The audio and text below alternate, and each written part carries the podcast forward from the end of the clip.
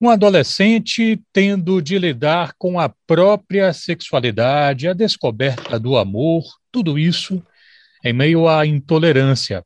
Esse é o protagonista de Arlindo, uma história em quadrinhos de Luísa de Souza, que começou como um projeto de webcomics, fez sucesso e daí da internet acabou ganhando uma versão física que saiu pela seguinte, e é sobre Arlindo que eu converso com Luísa de Souza ou Ilustra Lu. Muito obrigado por atender a Educadora FM. Boa tarde.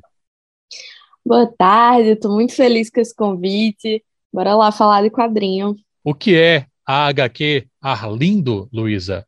É muito difícil ser uma pessoa que não sabe resumir o próprio livro, mas eu gosto de pensar em Arlindo como a dedicatória que eu faço em todos os livros, que é que esse livro é uma carta de amor. É uma história de amor, assim, não o amor romântico que é muito comum da gente ver, porque tem tão poucas obras, quadrinhos que falam sobre pessoas LGBT ou, ou fora de algum padrão, que é muito comum que as pessoas vão para esse lugar do, do romance. E eu acho que Arlinda é uma história de amor, é uma história de amor próprio, é uma história de amor pelos amigos, é uma história sobre amor pela família, é uma história de amor para todo mundo que precisava ver uma história dessa e se sentir espelhado, se sentir próximo. Eu vou entrar em algumas particularidades do quadrinho, mas eu queria um pouco conversar uhum. com você antes sobre o contexto em que ele acontece, uhum. né? Porque a gente Sim. vem percebendo de uns tempos para cá que essas chamadas webcomics, esses quadrinhos uhum. na internet, tem rendido alguns casos, como o seu, né? Casos que fazem uhum. sucesso, que por sua vez atraem o interesse de alguma editora. E, e, é até o contrário do que a gente costuma falar, né? Um projeto que sai do papel não é o contrário, é um projeto que vai para o papel, ele ganha uma versão física. Foi o que aconteceu com você, Sim. foi o que aconteceu. Um caso muito famoso recente foi o Confinada, do Leandro Assis Sim. e da Priscila Incrível Oliveira. também. Acho que é importante que eu, que eu agregue uma informação confinada, gente, que é, tem um quadrinho que retrata a história de uma empregada doméstica que está, como o nome diz, né, confinada com a sua patroa no apartamento dela. E aí tem toda a discussão, né, durante a pandemia, né, que isso acontece, Sim. E, enfim. Como é que você vê esse momento dos quadrinhos pela internet, essas transposições? Eu acho que para falar disso a gente precisa falar de comunidade. Eu acho que tanto Arlindo quanto Confinada uniu as pessoas que têm uma mesma visão de mundo ou que estavam sentindo falta de um determinado tipo de representatividade ou que se enxergaram ali. Eu acho que a criação de comunidades em volta desses quadrinhos, que são facilitadas pelo ambiente online, eu acho que é o verdadeiro segredo desse. Que está sendo chamado de sucesso, né? Porque era pouco comum que quadrinhos que estão de graça em algum lugar ganhassem esse tipo de proporção. E eu acho que foi isso que aconteceu com Arlindo, eu acho que foi isso que aconteceu com Confinada. Os quadrinhos encontraram seu público e o público queria ter essa história perto. Independente se já tivesse lido na internet eu me lembro de, de ter falado para o pessoal da editora que eu queria muito manter a história online, gratuitamente online, mesmo ela sendo vendida nos livros, porque, assim como Confinada, não é uma história que só quem tem dinheiro para pagar precisa ler. É muito sobre essa formação de comunidade, sobre encontrar o, o público certo, o público que estava carente desse tipo de, de, de história, e dar sorte também. Carlindo foi feito numa época onde as pessoas estavam todas em casa, assim, não que seja uma sorte o coronavírus, foi horrível, mas aconteceu de a história já tá num, num, num pé que tinha muito pano para manga para as coisas acontecerem e as pessoas não tinham muito entretenimento ou, ou, ou entretenimento novo, né, que parou novela, parou tudo.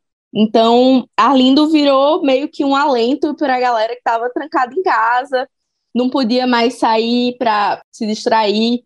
E eu acho que virou uma distração nesse período tão difícil. Uma questão de, de acaso, mas também de muito planejamento. não sei dizer assim, mas eu acho que a comunidade é o fator mais importante.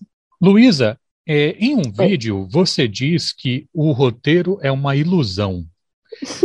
É, seria uma pista de que essa foi talvez, esse foi talvez o maior desafio de transposição de uma obra da internet para uma história longa no papel. Como é que foi isso?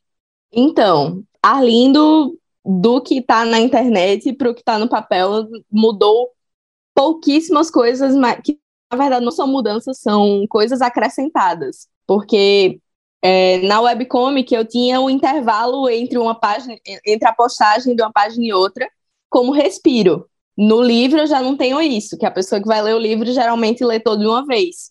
É a mesma história, é basicamente o mesmo número de páginas, acho só tem algumas páginas a mais de respiro no, no quadrinho impresso. Mas a questão é que eu acho que não, eu não encaro muito como um desafio, mas como o que me deixou confortável para conseguir terminar essa história. Que é, eu não tinha roteiro para fazer Arlindo. Eu tinha mais ou menos cinco pedaços da história que eu queria que acontecessem, e eu ia caminhando de um para o outro a cada página. E aí eu tinha uma playlist, e esse era o máximo de roteiro que eu tinha para o quadrinho. Eu fiz um exercício de criação do personagem antes de começar, e assim eu ia saber para onde Arlindo ia, é, de acordo com qualquer situação que eu colocasse ele. Mas era muito de, de do feeling da página, do dia, de como eu estava no dia, de coisas que tinham acontecido na minha vida, coisas que eu pensei para a história ao longo da semana. Então eu digo que o roteiro é ilusão porque foi exatamente assim, porque eu precisava não saber como a história ia terminar para querer fazer até o final. Era para eu descobrir junto com quem estava lendo. Entendi. E eu acho que é por isso.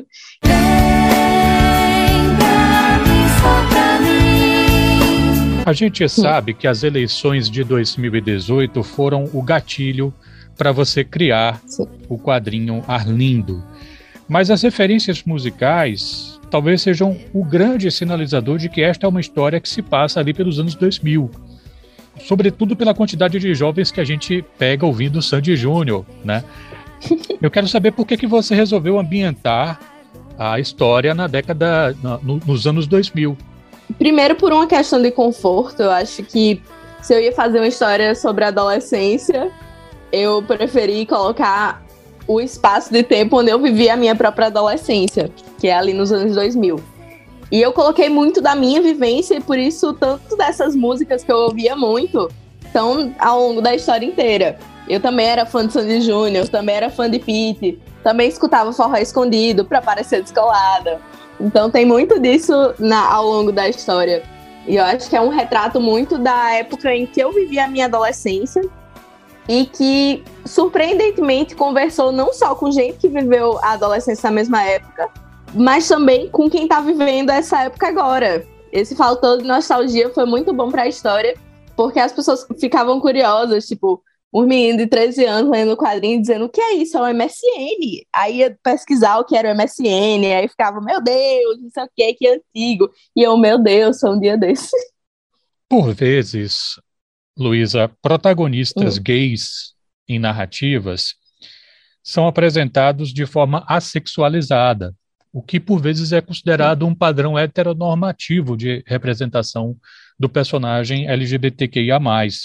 No seu caso, Sim. não. O Arlindo é um adolescente que deseja.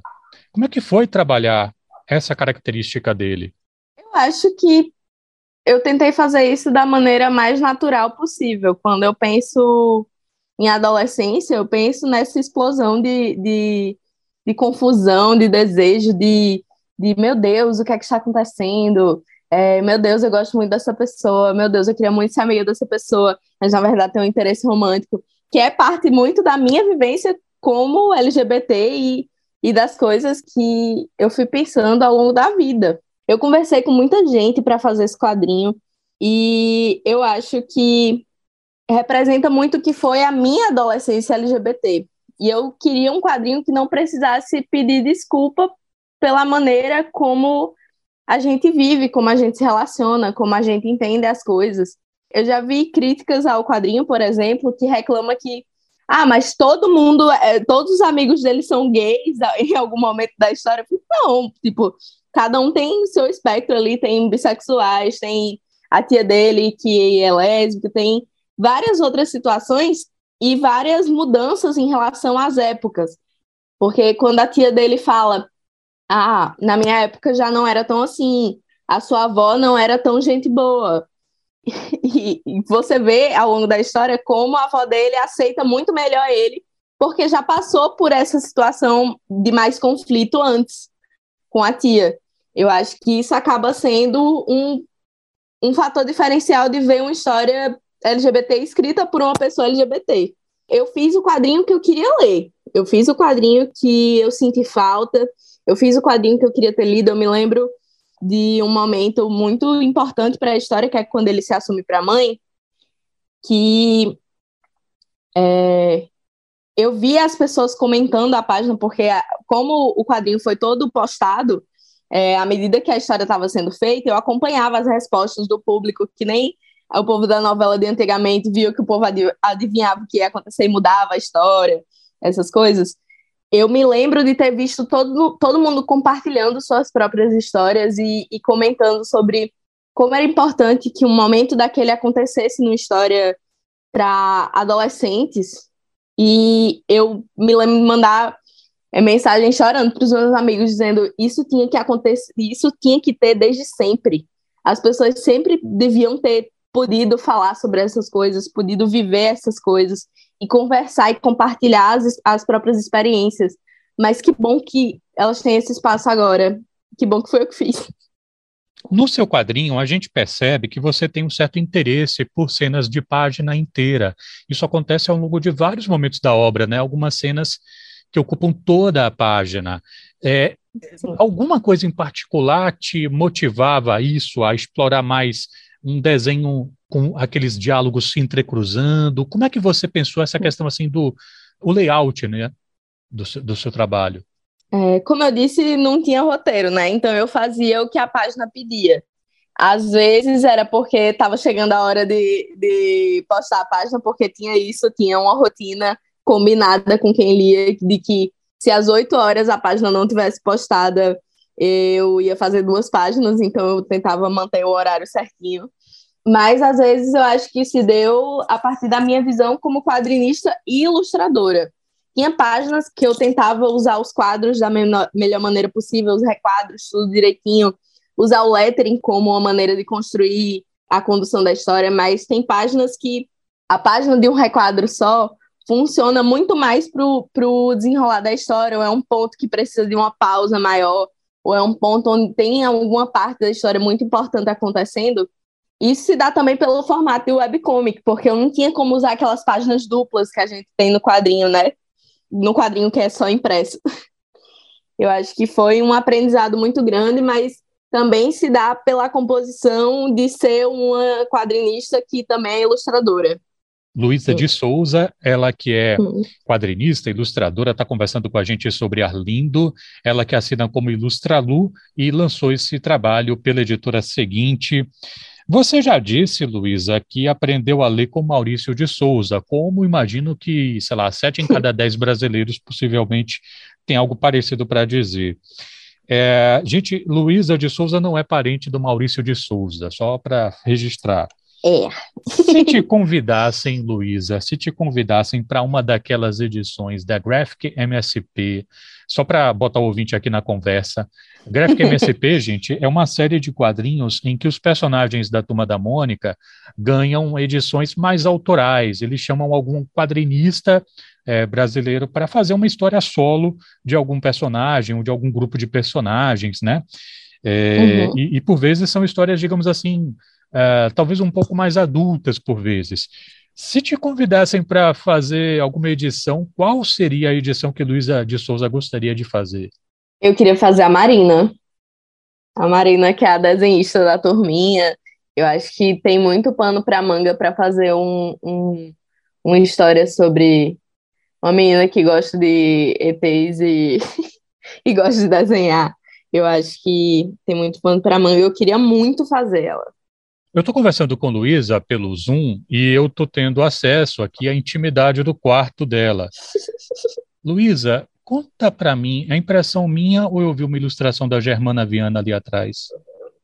Não, nem é. Tem um, tem um Chico, tem outro Chico, tem Andresa Dantas daqui de Natal, ah. tem ilustração de John Cito, Ina Carolina, tem um tweet da Pete comentando Arlindo também, bem aqui. Caramba, você é... tem um é. tweet da Pete comentando Arlindo? Sim.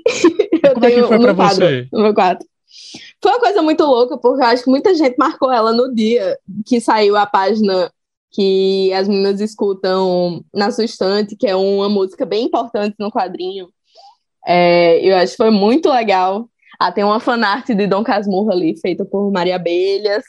Tem uma foto da Phoebe Waller-Bridge, tem um monte de coisa aqui na parede. Que massa. Bom, eu queria agradecer muito aqui pela é, Luísa de Souza, que falou aqui com a gente um pouquinho sobre Arlindo, que saiu pela seguinte. Quem quiser acompanhar o trabalho, como é que faz, Luísa? Só procurar Ilustra Lu em tudo que é rede social, no Google, que em algum momento vai achar. Procurar Arlindo. Arlindo está disponível em todas as livrarias e sites de, de livros e tudo mais. Sempre tem um Arlindo lá. Saiu agora a capa brochura, que é a versão nova, que é bem bonita.